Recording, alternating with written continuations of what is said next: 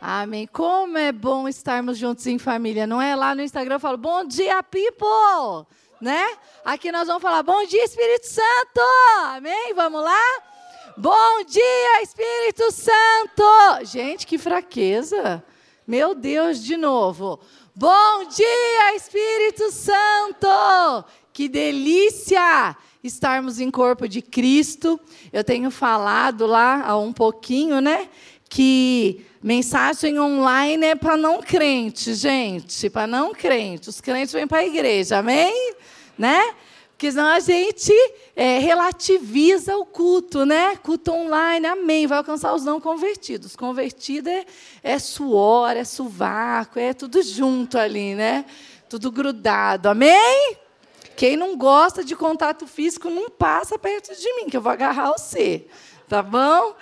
Gente, como é bom estarmos juntos e assim, como o Espírito Santo realmente fala conosco. Depois de todo esse banquete, eu falo que acho que eu nem precisava pregar, né? Porque eu já fui satisfeita pelo Senhor de forma especial nessa manhã. Já louvei, já cultuei, já adorei tenho, meus filhos já foram abençoados, meu ministério materno e paterno já foi renovado, né? Quando a gente ora, abençoa. E nessa manhã nós vamos falar, deixa eu só botar o relógio aqui, senão eu sou ovelha do pastor Rafael, gente, vocês já entenderam, né? Você não para de falar. Então, o tema da nossa conferência é na contramão da cultura. Quem participou de outras conferências da família já aqui, levanta a mão. Quem é a primeira, sei lá? Uau! Né? Um monte de gente nova aqui, glória a Deus. Então vamos lá. Há um tempo atrás, numa dessas conferências, eu falei sobre modernidade e pós-modernidade. Não sei quem estava aqui, quem lembra, né? Espírito Santo falou tão forte no meu coração e eu fiz um panorama sobre isso. Porque eu tenho entendimento de que nós precisamos discernir os tempos. Nós precisamos saber o tempo que nós estamos vivendo, conhecer a temporalidade, a cultura, o que nós vivemos como sociedade é importante para a gente entender o que nós enfrentamos como sujeitos, como pessoas, não é verdade? Quem vê jornal aqui? Todo mundo vê jornal, né? Quem acompanha mais ou menos as notícias? Por quê? Porque precisa entender e saber o que passa na sociedade para enfrentamento de questões, né? Se falarem, nossa, vamos fazer o congelamento, que nem teve daquela outra vez, você precisa saber para tirar seu dinheiro do banco, né? Os dois reais que está lá, mas você vai tirar. Não vai deixar para depois receber em 12 meses. Então, nós precisamos estar contextualizados. E nós temos essa mesma função é, a nível espiritual. Nós precisamos discernir os tempos, saber o que nós estamos vivendo espiritualmente. E naquela data, eu falei exatamente sobre isso, sobre essa mentalidade. E hoje eu vou fazer um, eu vou iniciar essa nossa conversa fazendo um breve resumo disso novamente, porque nosso tema aqui é caminhar na contramão da cultura. E falar de cultura não é algo que nós falamos todos os dias no púlpito. Não é algo que nós falamos assim, usando o Aurélio todo dia, não é? Então eu quero fazer com você um breve resumo, falando sobre o que é a era moderna e pós-moderna. Quem tem mais de 40 aqui, de 40 para cima? A gente nasceu na era moderna. E estamos atravessando agora a pós-moderna. A gente está numa ponte, nós estamos fazendo essa ponte. E os nossos filhos já nascem num novo tempo cultural, com uma nova mentalidade e muitos desafios que nós enfrentamos na família, na igreja, no nosso ambiente de trabalho, também advém dessa transformação e dessa mudança.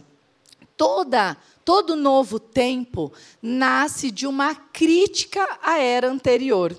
Então, a era que nasce, ela nasce criticando a anterior. Então, como que era a era moderna?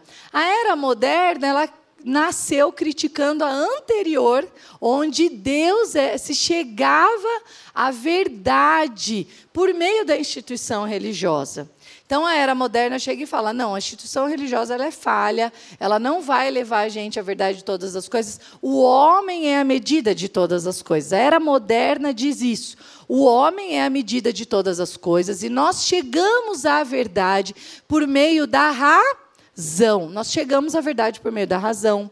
O homem é a medida das, de todas as coisas e o homem ele pode ver o mundo natural pega aí no banco, dá uma pegada, porque hoje a gente fala, o povo quer negar que banco é banco.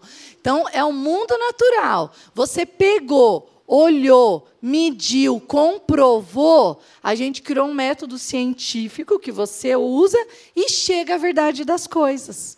Então, essa é a mentalidade moderna que os mais de 40 aqui foram educados. Nós aprendemos assim na escola. Nós fomos moldados e formados nessa cultura e debaixo dessa mentalidade. Você viu? Você olhou?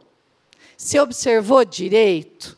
Você comprovou? Ah, então ok, então é verdade, né? Então, é, essa é a nossa mentalidade, o nosso pensamento. A gente chega, então, à verdade pelo método científico. Então, eu acredito, a mentalidade moderna acredita no mundo natural naquilo que é concreto, observável, naquilo que é real, tá? A pós-modernidade, os filósofos da pós-modernidade, os pensadores da pós-modernidade, eles chegam e falam: ah, sério?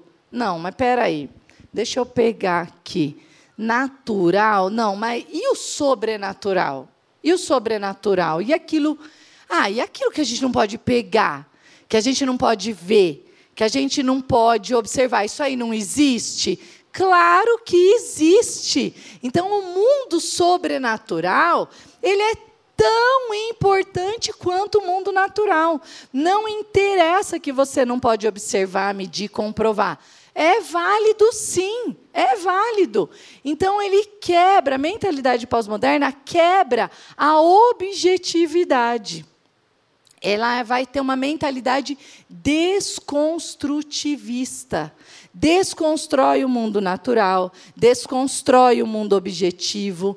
E a gente chega à verdade das coisas, não mais só pela razão, mas pela minha própria subjetividade. Quem já ouviu essa palavrinha? Quero que vocês guardem essas. A gente pode na nossa subjetividade, interpretar as coisas do jeito que a gente quiser. Né? Daí, o que, que acontece nesse mundo pós-moderno? A gente liga num programa, às vezes, de televisão, programa da tarde, né? aquela conversa de mulherada, o povo está falando sobre doenças autoimunes, está lá o PhD de Harvard, está lá a mulher que manipula, é, como que chamava? Aquelas florzinhas verde que nós pegava no quintal e punha no machucado, em plastro, não sei. Tá tudo junto lá na mesa, no sofá, discutindo a mesma coisa. Porque todo tipo de conhecimento se torna válido. Todo tipo de conhecimento tem valor. Você que acredita no que você quiser. Você faz olhar o que você quiser, porque o que interessa mesmo é a subjetividade. Como que eles criticaram a pós-modernidade? Eles falaram assim: sabe é, qual é o problema da modernidade? O problema da modernidade é a linguagem, são as palavras. No mundo moderno, alguém disse para você que isso aqui era copo. E você usa esse copo para beber água, mas você não precisa fazer isso, porque é a sua subjetividade. Você faz o que você quiser com o copo. Aliás, se quiser chamar de outra coisa, você também pode chamar, porque você é você, tá ligado? Quem está entendendo o que eu estou falando? Hã? Tá denso ou vocês estão me entendendo? Gente, parece bicho de sete cabeças, mas esse é um conhecimento que você precisa guardar. Quando seu filho vier e falar assim, não, mas isso é relativo, você vai lembrar de mim, ok? Quando seu filho falar mais ou menos, pega um são, gente, pega a fita e fala, lembrei, Cássio, ó, lembrei. É essa a mentalidade, o jeitão de pensar, esse jeitão de interpretar o mundo, Deus, a si mesmo e o outro ok? É a lente pela qual a pós-modernidade enxerga o mundo. E esses pensadores, então, criticaram as palavras e o significado que é dado às palavras. Esse significado que o mundo moderno deu, você pode questionar. Tipo, verdade e mentira. O que é verdade e mentira? Relativo. Homem e mulher. Ah, relativo, porque é natural. E o sobrenatural? E a subjetividade do sujeito? É isso que importa. Entendeu? Todo mundo guardou aí? Ai, gente, vocês não fizerem, entendi, né? Bora? Isso aí, vamos animar. Então, é isso que acontece. E eles falaram assim: e para manter você nesse mundo engaiolado, preso, eles usaram as instituições e o poder. Então, eles falaram que a escola, a igreja, todas as instituições são aparelhos ideológicos para o controle do homem. Né? Foi isso que os pós-modernos falaram. O fato é que essa mentalidade, a forma como nós pensamos e enxergamos o mundo, molda, vai delinear, vai dar a cor e o contorno da nossa cultura. Essa cultura é moldada, então, por esse pensamento. E se eu penso, eu existo. Ah, esses aí eles não jogaram fora, né? Porque daí nós conseguimos provar, né? Pensou, se comportou. Eu penso e eu me comporto de acordo com o meu pensamento. Quem tem medo aqui de cobra? Vai ver uma cobra, o que, que você vai fazer? Comportar, vai fugir dela. Pensamento, comportamento. Quem gosta de cobra? Se vê uma cobra, ninguém, gente. Meu Deus, cadê os biólogos, né? Quem gosta vai querer ver, pegar, passar a mão, chegar perto, porque ele pensa diferente a respeito daquelas coisas. Então, o pensamento, ele vai determinar, ele vai atravessar e nortear o comportamento do homem. Se eu penso dessa maneira, logo todo mundo se comporta assim. Então, a gente vai no shopping, quem gosta de shopping? Eu não gosto muito, mas eu vou de vez em quando, né? E esses dias eu precisei ir. Gente, quando a gente vai no shopping, num lugar aglomerado de gente, tudo isso que eu falei é uma verdade quase absoluta lá dentro, não é? Você vê de tudo. Tudo você vê lá, sim ou não? Tudo. Essa mentalidade subjetiva expressa de N maneiras, em roupas, né? Tudo, tudo, tudo vai se manifestar lá. Ok? Então eu quero que você guarde isso e pense em algumas coisas que entraram na mentalidade, e não adianta a gente falar que a gente não é afetado por isso. Nós somos, e hoje eu quero mostrar isso para você, para que a gente guarde o nosso coração e guarde o coração dos nossos filhos. Eu vou falar cinco questões aqui que nos atravessam. Tá comigo? Então, a primeira delas é a subjetividade. A mentalidade pós-moderna hipervalorizou essa individualidade. O mundo moderno valorizou a individualidade, o pós-moderno hipervalorizou. Mas pode fazer mesmo o que você quiser, né? Pode desconstruir tudo da sua identidade. E daí, ano por ano, né, tá, tá passando ao vivo aqui no YouTube. Ano por ano é uma palavrinha a mais que vai sendo, uma letrinha a mais que vai sendo acrescentada lá né? Quem está me entendendo? Porque vai ter que dar em dose homeopática. Então vai aumentando, mas no final tem sempre aquele sinalzinho de adição. O céu é o limite para a subjetividade humana, ok? Estão me entendendo?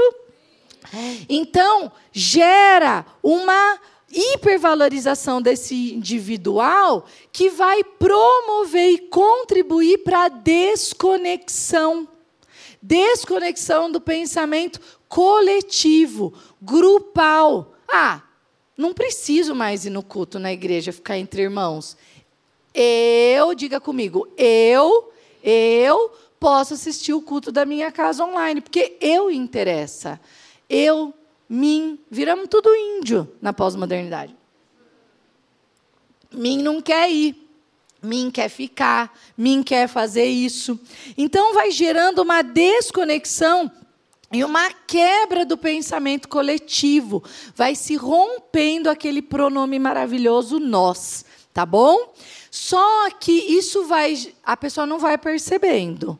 Ela não percebe porque daí ela entra nos grupos das redes sociais. E o que, que ela vai fazer nos grupos de redes sociais? Obrigado, pastor. O que, que ela vai fazer? Ela vai procurar os nichos de convivência de pessoas que pensem totalmente iguais a ela.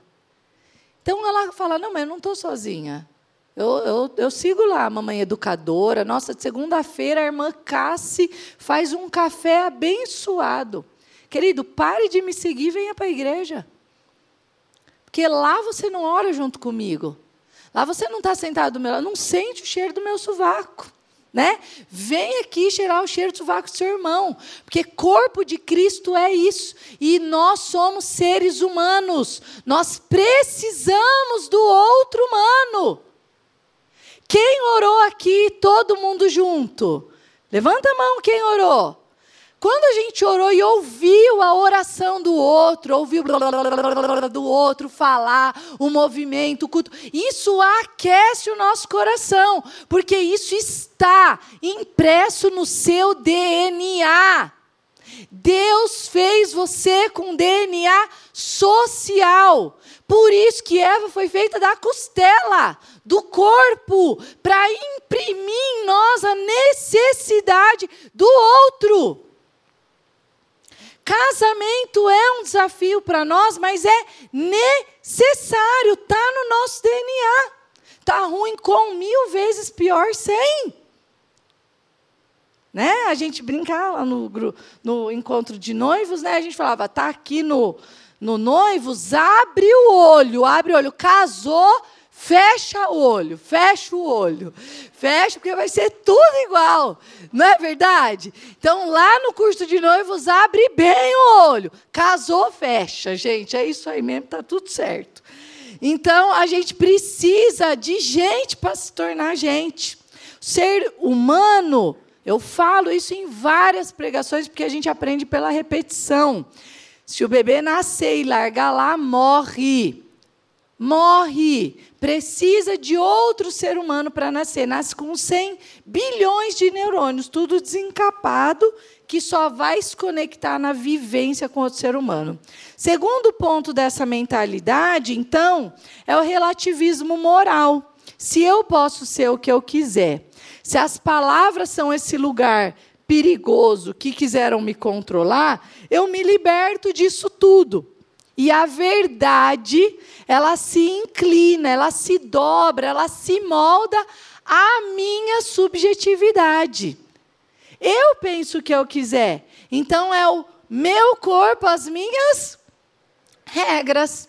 É a minha vida, é a minha lei. É o meu pensamento, é a minha subjetividade. É o que eu quiser. E se você não quiser, querido, eu vou seguir aquela poderosa, empoderada, no Instagram, verificada, e você que se lasque. Pensamento coletivo sendo rompido, quebrado. E essa mentalidade vai infiltrando dentro de nós. Então a moralidade ela se torna subjugada, relativizada, inclinada a essa subjetividade. Terceiro ponto, sincretismo religioso, né? Cada um acredita no que você quiser. Quando nós evangelizávamos na década de 80 e 90, nós mostrávamos a Bíblia e a pessoa lia a Bíblia e falava: ah, Nunca tinha visto esse versículo, você tem razão. E a pessoa se convertia. Hoje ela fala: ah, não, mas isso aí, cada um tem a sua verdade. Né? E Cristo é a nossa verdade absoluta. Nós chegamos à verdade por Cristo. Ele é a nossa verdade absoluta. Não é relativa, mas está cheio de crente que incorporou essa mentalidade. E essa mentalidade, ela foi revestida de algumas palavrinhas quase inquestionáveis: direito e liberdade. Ninguém vai falar que é contra direito e liberdade. Então, é a liberdade de expressão, de culto, de religião. Ah, como é que eu vou pregar e evangelizar? Não prego, não evangelizo mais. Está entendendo? Está lá no ponto do busão, no metrô, falou de Jesus, ouviu o primeiro não, o cristão fica quieto. Mentalidade pós-moderna infiltrada nos nossos corações estamos perdendo a convicção de que, a despeito do que aquele meu amigo, a minha amigo, meu vizinho, a minha vizinha, as mães dos amigos dos meus filhos pensam, eu preciso criar espaços de convivência para essas famílias, para conviver, trazer e evangelizar. Jesus está voltando. Precisamos ter um senso de urgência. E a palavra diz que ele virá quando todos ouvirem. Estamos nos moldando a essa mentalidade. O que, que isso tem a ver com família, Cassi? Quantas crianças tem na sala do seu filho? Fala aí qual é o número que você sabe. Vai falar mais alto. Quantos? Quantos você já convidou para ir na sua casa comer uma pizza? Porque essas pessoas precisam do Jesus que você conhece. E se você quer um mundo melhor, você precisa fazer o seu papel. Eu recebo inúmeras perguntas. Esses dias me perguntaram, Cassi, é, meu filho quer ir na casa dos amiguinhos. Aí eu fico tão insegura de deixar. Eu falei, amada, Convida os irmãos então para vir na sua casa, mas deixe, porque eles precisam dessa convivência. E nós vamos parando de pregar e de falar, porque essa mentalidade de que mistura, de que tudo é do mesmo balaio, já se infiltrou no coração de muitos cristãos. Nancy Pierce fala que isso é um cativeiro cultural. Cristo é a verdade absoluta. Não é relativo, é a verdade absoluta, é o caminho, a verdade, a vida, e ninguém vai a Deus senão por Ele. E isso precisa estar tão forte, latente no nosso coração, que os nossos filhos carreguem desde bebê a mesma convicção. Nossos filhos precisam desejar, pregar, falar de Jesus num mundo desafiador. Quarto ponto, relativismo do comportamento, então, porque o moral está aqui dentro e o comportamental é a expressão do meu comportamento. Então, tudo pode, tudo é relativo. Vira só um lugar e um campo doutrinário. Tudo pode fazer, tudo pode viver, tudo é relativo e não é. Não é.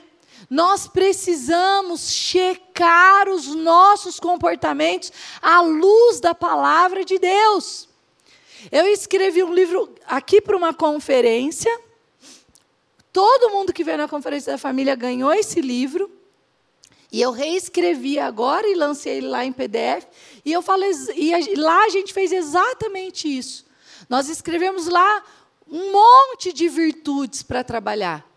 Porque tem muito pai achando que o problema é o comportamento.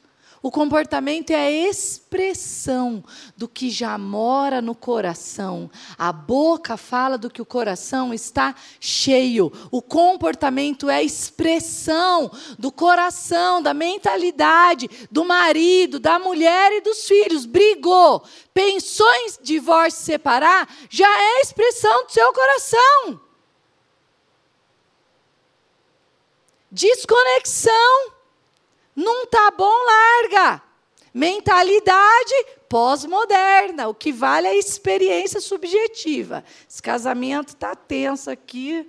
Meu Deus, onde enfiei meu burro? Vou te explicar já já onde você se enfiou e o que você tem que fazer para isso.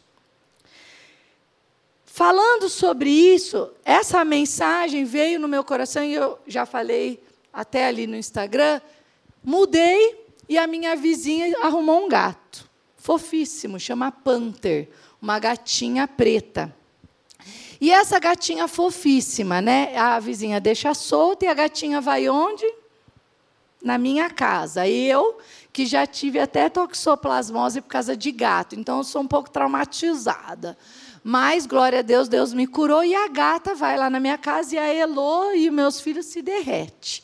Pensa duas crianças para gostar de bicho, é meus filhos. E pega a gata daqui, pega a gata de lá e faz carinho na gata. A gata achou que ela é panther tardivo. Então ela entra na minha casa, ela, ela, ela entra lá e ela fica. Quando eu olho, ela está na minha sala. Eu tenho um escritório, gente. E às vezes eu estou sozinha atendendo, eu deixo uma fresta. Quando eu olho, o bicho está lá, atendendo comigo. Mas está lá e eu falo, Senhor, me ajuda. Eu não posso nem falar para o paciente, só um minutinho, a gata da vizinha entrou aqui. Né? E ela está lá e a gata começou a sentir muito à vontade. E todo dia entrando na minha casa. Um dia eu estava lá, quando eu subo, onde é que a bicha estava? Na minha cama, no meu travesseiro. Socorro! Quando eu olhei aquela gata, falei: ah, Meu, meu, a que ponto chegamos? Atrevida, saia daqui. Catei a gata, desci. E eu falei, gente do céu, isso está perigoso demais, né? Não vai dar certo isso daqui. Comeu tudo meus hortelã. Tá tenso sua coisa. Mas olhando o comportamento da gata, o Espírito Santo falou ao meu coração. Que é a mesma coisa que acontece com a cultura. Chega bonitinho, olha aí, usando bota com saia, né?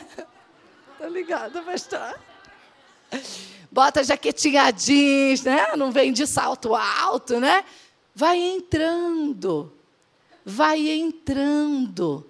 Vai chegando fofa, bonitinha, né? Uma coisinha aqui, uma coisinha lá, outra coisinha aqui, né? Os filhos daqui a pouco já estão pedindo as coisas mais cabeludas para nós, é ou não é? É é a gata da vizinha. Cultura é a gata da vizinha. Vocês estão entendendo? Vai entrando, senta lá no escritório, na sala, sobe um pouco e come as hortelã, dá uma voltinha no seu quintal, cobre o serviço com a terra do seu quintal. Né? Quando vê, está na sua cama, no seu travesseiro. Onde é que a gente põe a cabeça? Travesseiro, Salmo 4. Tinha muito medo quando era criança. Então, sei de cor o 3 e o 4. Fala né, que a gente põe a cabeça no travesseiro. A gente ora, a gente reflete. A gata estava no meu travesseiro. Às vezes a cultura está no nosso travesseiro, está dentro da nossa casa, está na nossa cama, está no espaço onde está a nossa mente. Faz sentido isso para você? Vocês estão entendendo o que eu estou falando? A história da gata, ela abriu, e quando, abriu a minha cabeça quando a gente não percebe a cultura está nesse lugar. É o fenômeno que nós temos visto e vivido nesse tempo. Cultura secular entrando dentro da igreja. Eu brinco com vocês da igreja, mas, gente, é verdade. Nós fazíamos fila aqui para entrar. Fila! Se não chegar cedo, não tinha lugar para sentar e nem para estacionar seu carro. Cultura secular, chego depois. Se fosse com o presidente, tu ia chegar depois? Não. Com o seu chefe? Não. Num compromisso importante? Não. Mas a igreja tem sido vista como esse lugar relativizado Podia estar tá vendo no YouTube, ah, vou lá hoje, vai, vamos então, vamos, vamos. Ah, 9,5 tá bom. Cuidado com o seu coração. Porque os seus filhos vão absorver essa mentalidade. Fenômeno que nós estamos vivendo. E qual é a palavra que revestiram isso? Crente que quer chegar cedo, que quer sentar na frente, que quer ouvir a palavra, que é o primeiro que adere os compromissos da igreja, o envolvimento do corpo. Religioso demais, bitolado, fanático. Mentalidade mundana e pós-moderna. Quando nós lemos Apocalipse, já no primeiro e no segundo capítulo, a primeira advertência é contra isso. E você acha que é religiosidade? Primeira advertência: mundanismo, secularismo, esfriamento espiritual. Eu não estou falando de coisas visíveis que você se apega. Ah, então não pode assistir mais esse filme, nem aquele filme, nem naquela festa, nem na outra festa. Criança se apega muito nessas coisas, no que pode ver e no concreto. A gente tem que olhar o nosso coração. Salmo 139 fala: sonda-me esquadrinha-me, vê se há em mim algum caminho mau e guia-me pelo caminho eterno. Olha quem está falando, Davi, né? Desejo ardente, Senhor, eu tô, eu, eu tô algum caminho errado? Tô com alguma mentalidade desviada? Tô deixando a cultura ficar à vontade aqui em casa, o secularismo ficar à vontade aqui em casa? Mostra-me, vê se há em mim algum caminho mau. Que caminho mau, Senhor? Vê se eu, como marido, tenho sido, ou mulher, orcaholic, que trabalha até altas horas, que vira madrugada, que fica com o computador no colo o dia inteiro, com o celular na mão o dia inteiro. Vê se há em mim algum caminho mau. Vê, Senhor, se eu não tenho priorizado mais tudo isso do que o teu reino. Vê, Senhor, em mim se eu tenho colocado dinheiro como prioridade na minha vida e na minha família. Se eu tenho falado mais de dinheiro para os meus filhos do que do Senhor, vê se a hora que eles vão tomar banho eu falo para economizar água, para desligar a luz. Se eu falo para eles sonharem com a viagem na Disney, com a viagem para a Europa, com o passeio não sei aonde, com o passeio no fim de semana no hotel, com a roupa, com o tênis e menos das tuas coisas. Vê se há em mim algum caminho mau. Vê, Senhor, se eu tenho sido aquela mulher chata, reclamona, que fala mal do marido, que briga com o marido o dia inteiro na cabeça, que acho que sou tão empoderada que ele não me merece. Vê se há em mim algum caminho mal. Vê, Senhor, se eu olho para os meus filhos de noite e falo: que saco, terceiro turno, vou ter que cuidar agora dessas coisas, vou dormir. Vamos dormir 8 horas da noite aqui. Não aguento mais. Mentalidade pós-moderna. O gato já está na sua cama e no seu travesseiro se você se comporta assim. Quando olha os filhos como um estorvo, como olha os filhos como um problema, um gasto, querem tudo, fica só pedindo. Matemática de Deus não é do, do mundo, não. Seu filho está pedindo, recebe, fala, glória a Deus, me deu, está pedindo, Deus vai me dar. Mentalidade cristã, de multiplicação, de abundância. E eu não estou falando de riqueza, não. Estou falando de mentalidade. De como você olha, inclusive, os pedidos dos seus filhos. Essa semana, meu filho, eu, quando a gente morava aqui, eu coloquei tal no violão, não virou nada. Não virou nada. Gastei dinheiro à toa. Fazia lá na IBP Santo Amaro uma benção, professor, meu menino não foi, gente, não foi. E eu, mãe doida, morro de vontade, né, de tocar, porque é catalisador. Quem cozinha e toca violão, gente, é de Deus, não é? Né? Porque é maravilhoso. Aí faz uma pizza, um macarrão, né? Olha, pode convidar a irmã que a irmã vai.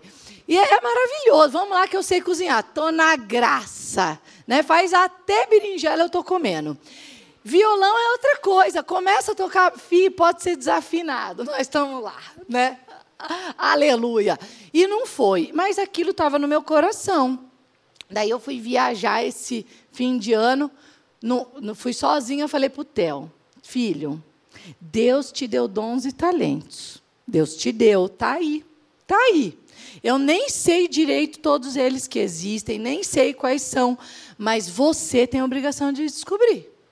Você ah, eu sempre fui preparando ele no nono ano. No nono ano eu avisei o ano inteiro, coitado, né? Vai acabar a festa, vai acabar a vida de criança, né? Vai entrar na vida adulta, ensino médio é para cruzar e ir para a vida adulta. Falei tudo, viajei e falei é o seguinte, tem um violão aí. Você tem a oportunidade de começar a tocar. E que a presença do Espírito Santo pode descer dentro do seu quarto. Eu não sei, queria não posso te dei aula, se isso faz sentido para você, se tem algum desejo no seu coração, eu estou viajando, eu volto daqui dois meses. Daqui dois meses eu gostaria que você aproveitasse essa oportunidade. Menino não sai mais sem o bicho na mão. Toca o dia inteiro. Toca tanto que tem dia que eu tenho que até ficar quieta para não falar. Né? Todo dia ele anda com esse negócio e toca, e toca, e toca. E o Espírito Santo tem descido dentro da nossa casa. E o Theo tem trazido a presença de Deus para o nosso lar. E é louvor o dia inteiro, é música o dia inteiro. Nós precisamos levar os nossos filhos para esses lugares. Porque o tempo deles tem que ser bem destinado. Mas eu perdi o que eu ia falar. Boa perdida, né? Mas é verdade, a gente, em vez de fazer isso, a gente liga o Netflix, a gente maratona séries, a gente sabe tudo. Mentalidade pós-moderna, lembrei. E daí ele toca, toca, toca, toca. E começou essa semana, que era um violão elétrico, que era um violão elétrico, que era um violão elétrico, que era um violão elétrico. Falei, Jesus, eu não tenho dinheiro para comprar violão elétrico. Segura a tua onda aí. Depois eu falei, eu falei, não, ai, vou voltar. Filho, pode orar, ora mesmo. Vamos orar para Deus dar um violão elétrico para você, para Deus abrir as portas. Eu não queria que ele fosse usado. Eu não queria que o Senhor se manifestasse. Agora trouxe uma demanda para mim financeira. Vamos orar, vamos orar junto. Vamos ver a manifestação dos céus dentro da nossa casa. Amém? Muitas vezes nós deixamos que essa mentalidade entre no nosso coração e estamos acostumados a ideias como independência, privacidade, relacionamentos ou desconectados e soltos demais, ou dependentes demais, grudado. Onde você vai, bem? Não, vou casar irmã da. Não vai. Não, não, porque hoje eu vou chegar às sete horas. Não, mas eu ia no culto tomar café. Não vai. Não vai. Prende. Dependência emocional. Você vai na igreja de novo, mulher. Ah, não, não, não, hoje não, hoje não. Ou segura ou solta demais. Vai, pode ir, tá, nem pergunta, não quer saber, não faz um arroz para quando a manhã chegar, né? Fala, Deus, cadê? Né? Não dá uma arrumada na casa, não compra os pão. Mentalidade individualista. Cada um passa o dia cuidando dos seus próprios interesses. Na hora de deitar, não quer conversar. Ai, vamos assistir alguma coisa? Vamos, vamos ver alguma coisa? Não conversa, não tem mais diálogo. Como foi o seu dia? Foi bom. Gente, isso não é diálogo. Não é diálogo. Não é. Como foi o seu dia? O que você sentiu? Repita comigo. O que você sentiu? O que você pensou? Como você se comportou? Isso é diálogo profundo. Satanás quer que você viva na superficialidade. Como foi seu dia? Bom. Desconexão. Meu dia foi bom, mas eu pensei que eu não estava legal por isso, que eu não conseguia fazer aquilo, senti falta disso, fiquei com raiva disso, fiquei nervoso por aquilo, fiquei bravo por aquilo outro, perdi o equilíbrio emocional nesse lugar, me comportei dessa forma, agi dessa maneira, me isolei, me calei, fugi, falei demais. Agora nós vamos orar sobre isso. Tá entendendo? Tá entendendo? Comportamento. Comportamento cristão. O Senhor nos chama para uns aos outros.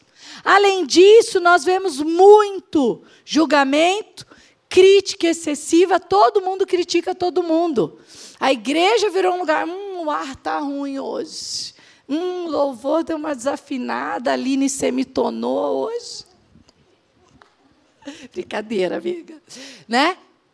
Ah, a palavra não foi tão boa. Hum, ah, a Fabi trouxe café para mim sem açúcar. Já tratando Deus. Lu, vem a mim.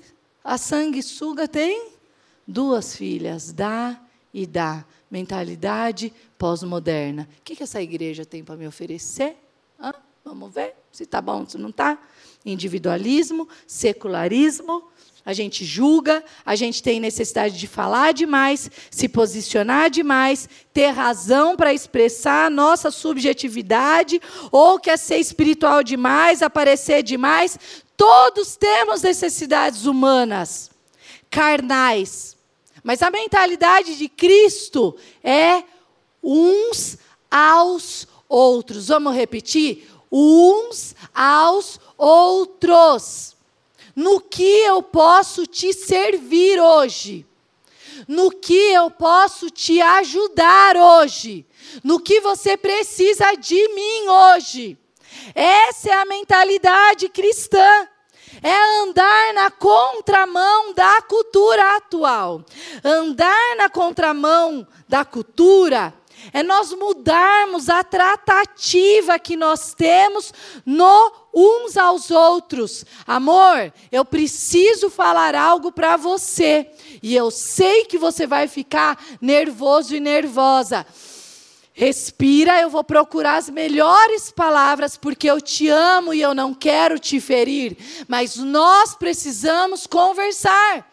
Comunicação clara, direta, com um desejo de uma tratativa real. Ah, eu vou falar e que se dane mesmo, deixa para lá. Merecia mesmo ouvir isso. Mentalidade pós-moderna nos relacionamentos.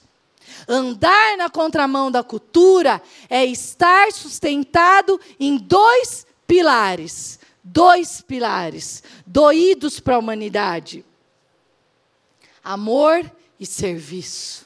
Amor e serviço. Amor e serviço. Você pode repetir isso comigo? Amor e serviço. Andar na contramão da cultura é amar e servir aos seus filhos amar e servir o seu esposo, amar e servir a sua mulher. Quero que você abra comigo em Romanos 13, e já estou encerrando. Até que hora é? Estou encerrando daqui uma hora. Romanos 13, de 8 a 14, diz assim: Não devam nada a ninguém a não ser o Amor. De uns para com os outros. Quem ama o seu próximo cumpre os requisitos da lei de Deus, pois os mandamentos dizem: não adultera, não mate, não roube, não cobice. Esses outros mandamentos se resumem num só: ame o seu próximo como a si mesmo. O amor não faz o mal. Eu não vou falar desse jeito com meu filho. Eu não vou falar desse jeito com a minha filha. Eu ataco o problema e não a pessoa. Repita comigo: eu ataco o problema e não a pessoa. É a preguiça, não é o preguiçoso. É a falta de amor, não é o egoísta. Lá em casa, a gata virou sinônimo de tudo. A preguiça está entrando aqui dentro. Vamos mandar ela embora?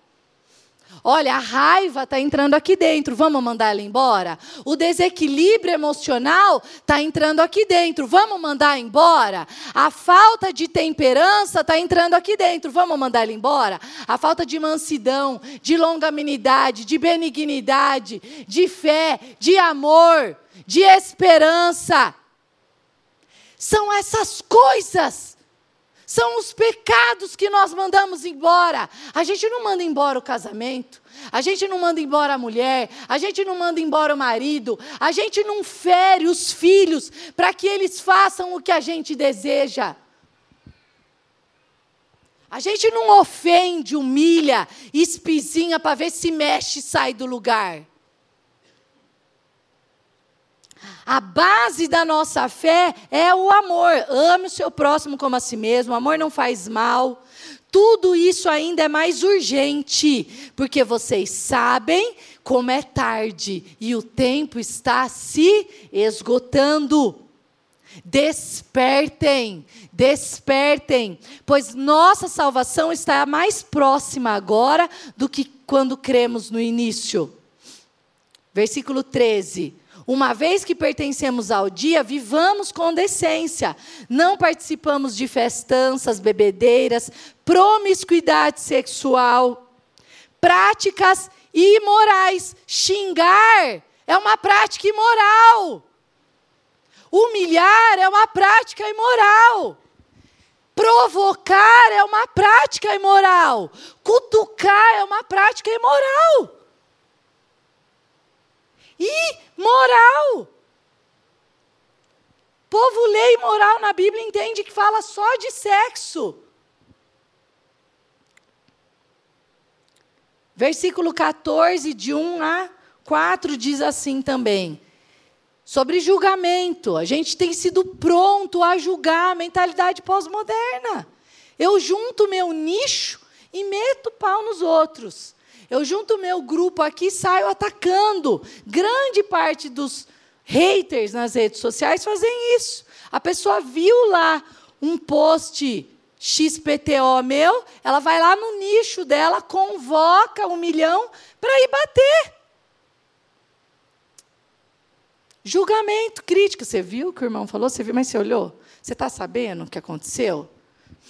Somos prontos para isso e diz assim: aceitem, aceitem os que são fracos na fé.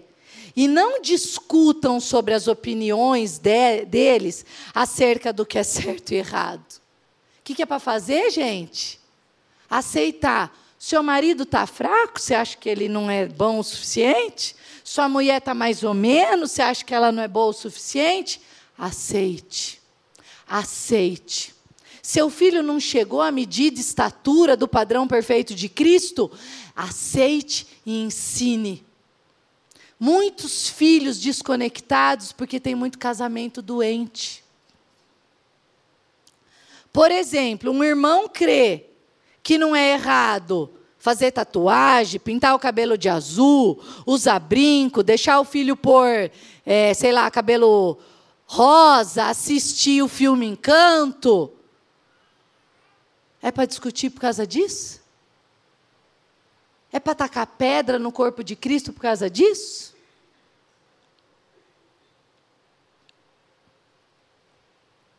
E aí vai falando, né? Sobre o amor. Quem são vocês para condenar, julgar? Da mesma forma, e aí ele vai falando que que é o, qual é o pilar aqui? Ame, ame, ame, ande na contramão da cultura. A cultura do reino é amar de forma liberal, não é aceitar de forma liberal. O nosso código de conduta é a palavra de Deus. A Bíblia é o nosso manual. Está escrito lá que é errado? É errado mas eu amo, eu trago para perto, eu ganho o coração, eu ministro, eu mostro um novo modelo perfeito de Cristo. Eu mostro o meu casamento, como eu amo meu marido, como eu sirvo meu marido, como meu marido me serve. Eu chamo para comer pizza e mostro que eu lavo a louça, que eu ponho a mesa, que eu beijo, que eu cuido, que eu toco, que eu peço por favor, que eu falo muito obrigada, que todos os filhos participam do serviço no lar. Eu mostro um novo modelo. Quem está entendendo? Não, vai às visitas em casa, você fala lá, você vê, nunca ajuda. Se é o que acontece na casa dela, vai se converter para quê? Para quê?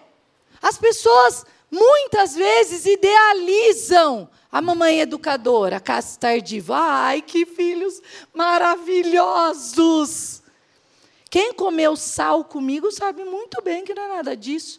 Ó, todo domingo aqui nós estávamos juntos, sim ou não? Do fio a pavio, viu tudo. Todas as besteiras que meus filhos já fizeram, falaram, é com suor, gente. Ó, dá trabalho ser crente, mas é bom demais. É bom porque nós vamos para o céu, porque nós temos eternidade, porque há uma casa sendo preparado pra, preparada para nós. Vamos abrir em 1 João? E aí eu convido você nessa semana para escrever na mão. Né, pastor? Eu fa... Gente, quem, quem me segue lá no Mamãe Educadora? O que, que eu falo? Escreve num pá não decoraram. Falo todo dia isso, não decoraram. Escreve num papel. Põe onde? Cola na parede. Eu falo isso todo dia. Pedagogia de Cristo não é minha, não. Não é minha isso. Não, não sou eu que ensino isso. É Deuteronômio. Escreve no umbral da porta, escreve na parede, põe em todo lugar. O próprio Deus ensinou isso, sim ou não? Sim, porque sabe que a gente é cabeça dura.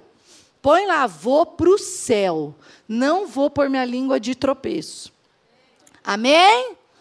1 João 1, 7 diz assim: Mas se vivemos na luz como Deus está na luz, temos comunhão uns. Vem para a igreja, meu irmão. Vem para a igreja. Se a gente anda na luz, a gente tem comunhão. Porque quando a gente está aqui, a gente pergunta: e aí, você está bem? O que, que, você precisa de mim? Você fez? Como que você está? Nossa, ai, estou passando uma dificuldade. Sério, eu posso te ajudar nisso, eu posso te ajudar naquilo. Modelo diferente do mundo: amor e serviço. Ajuda e serviço. Diz lá que nós devemos estar uns aos outros. Versículo 2, capítulo 2, de 7 a 10, diz: Amados, eu não estou escrevendo um novo mandamento, mas um antigo. Desde princípio, a mesma mensagem. Versículo 9: Se alguém afirma estou na luz, mas odeia o seu irmão, está na escuridão. Quem ama o seu irmão permanece na luz e não leva ele a tropeçar. Quantos casamentos têm sido pedra de tropeço? Quanta língua é pedra de tropeço? Quanto pai e mãe têm sido pedra de tropeço na vida do filho? Precisa ensinar um milhão de coisas.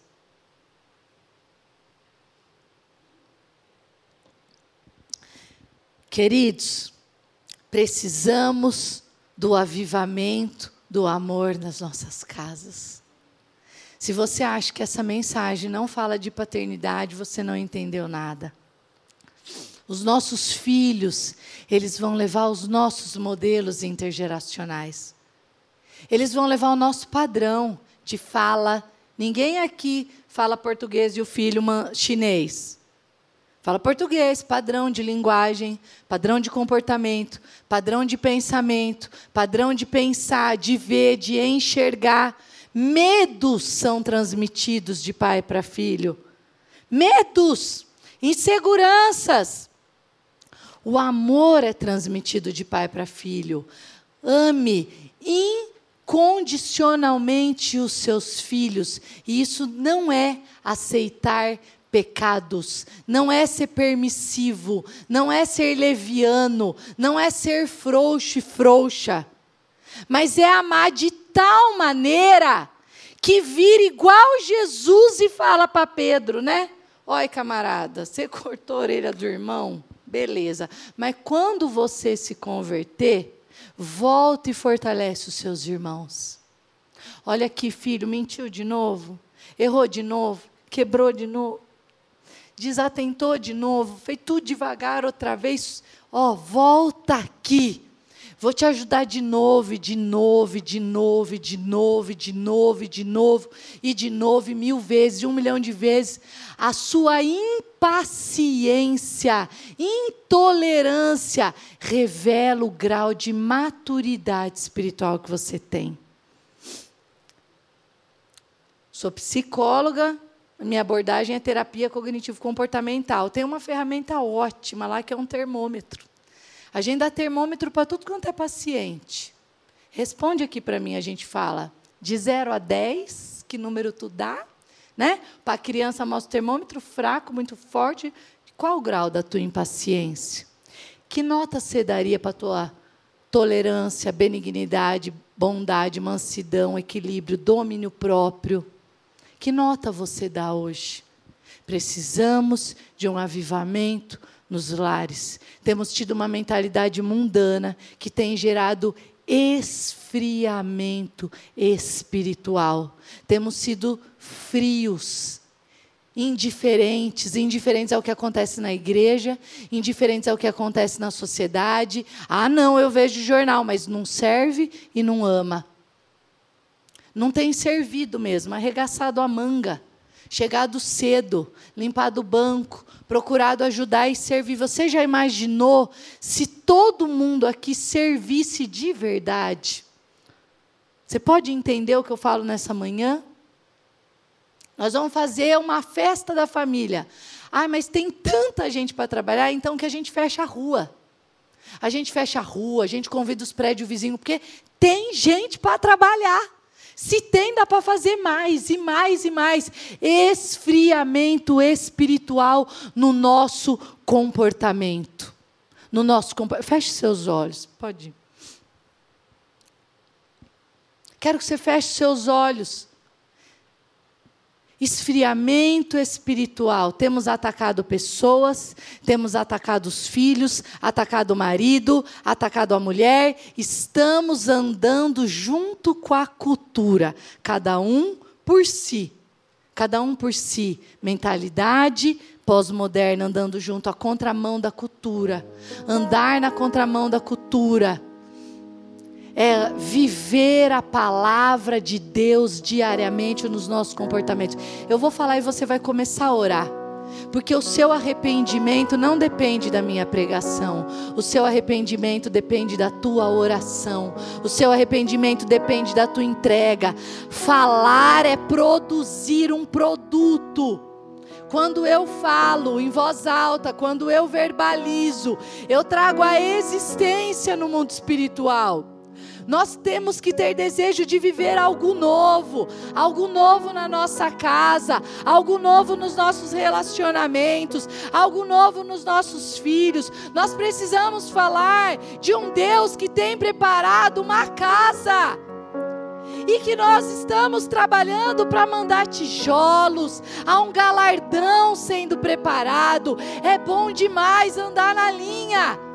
É bom demais falar não para o vape, falar não para prostituição, falar não para imoralidade sexual. É bom demais falar com todas as letras a minha convicção. É bom demais segurar a língua e não ferir a mulher. É bom demais. É bom demais porque cada vez que eu faço isso, vai gerando dentro de mim uma convicção de que a palavra tem sido enxertada na minha alma, que eu ando na contramão dessa cultura, que o meu lugar é o céu, a nossa cidadania está no céu.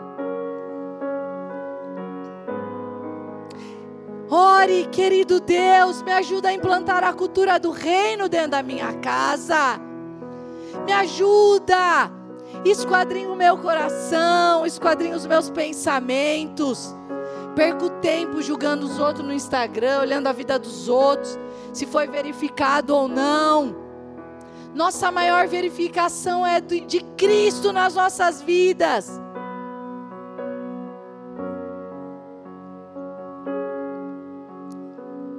Ele riscou a cédula que era contra nós.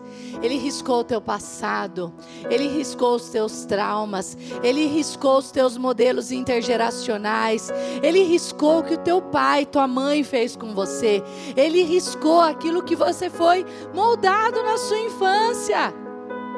Ele riscou. Ele cravou na cruz as palavras que você recebeu do seu pai e da sua mãe de negatividade, de crítica. Você não precisa fazer o mesmo. Você não precisa fazer o mesmo. Vamos viver a cultura do reino. Vamos buscar um avivamento do serviço nós nos aperfeiçoamos servindo, servindo, fazendo, gerando vidas, adotando famílias, cuidando dos filhos dos outros, orando pelas famílias dos outros, cuidando uns dos outros, exortando uns dos outros, suportando uns aos outros, amando uns aos outros, aconselhando uns aos outros, cuidando uns dos outros. Isso é cultura do reino. Nossos filhos precisam aprender isso, perpetuar isso. Cultura de amor e serviço. Cultura de amor e serviço contra o esfriamento espiritual.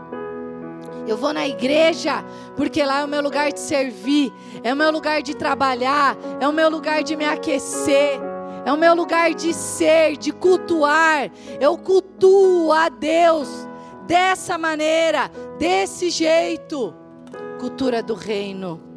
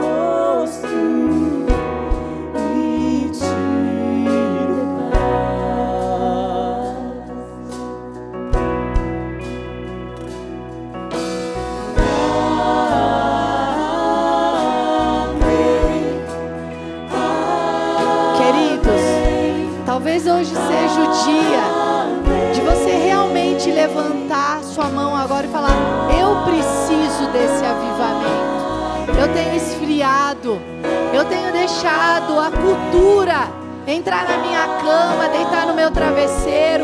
E se essa mensagem falou no seu coração, eu quero desafiar você a vir aqui à frente. Eu quero que você venha aqui e fale, Senhor, eu preciso viver algo novo na minha casa.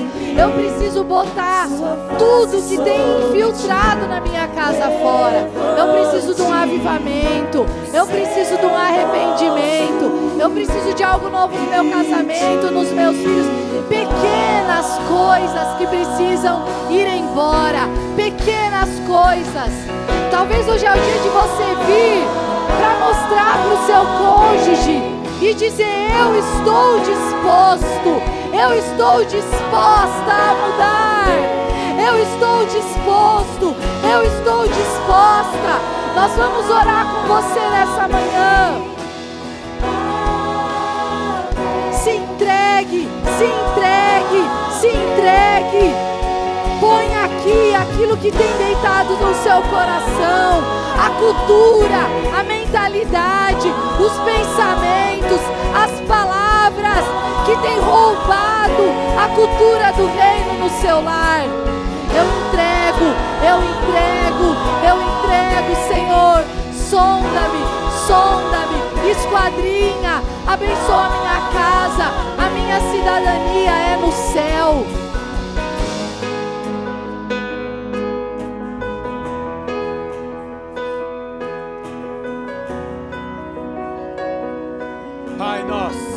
Entendemos o nosso posicionamento.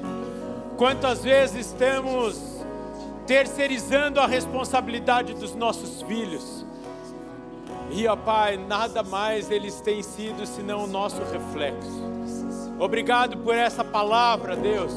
Essa palavra que nos traz essa clareza, o arrependimento. Pai, eu creio que cada um de nós aqui fomos tocados e fomos alertados naquilo que precisamos fazer, naquilo que precisamos nos posicionar. E nesta manhã nos levantamos agora novamente, ó Pai primeiro arrependidos, mas também com coragem, e nos humilhando na tua presença, pedindo que o Senhor nos capacite.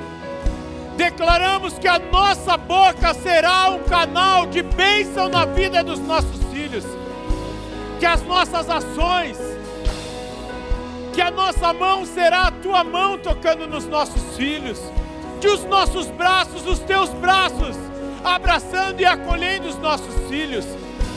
Que a nossa boca será fonte de vida, de inspiração para os nossos filhos. Senhor, que eles venham a ter experiências contigo dentro das nossas casas, que tenhamos como pais o privilégio de levarmos os nossos filhos a te conhecer mais e mais profundamente. Pai, se alguma palavra um dia alguma ação nossa impediu isso de acontecer. Que o Senhor repreenda isso e muda essa realidade, ó Pai, do uma vez a nossa casa, a nossa vida, os nossos filhos ao Senhor. Querido, você pode ficar de pé agora e declarar essa presença, essa vida do Senhor na sua casa, na sua família. Vai a começar nos casamentos aqui. Aos pais, ó Deus, que têm criado seus filhos sozinhos. Senhor, que venha a tua graça, a tua capacitação.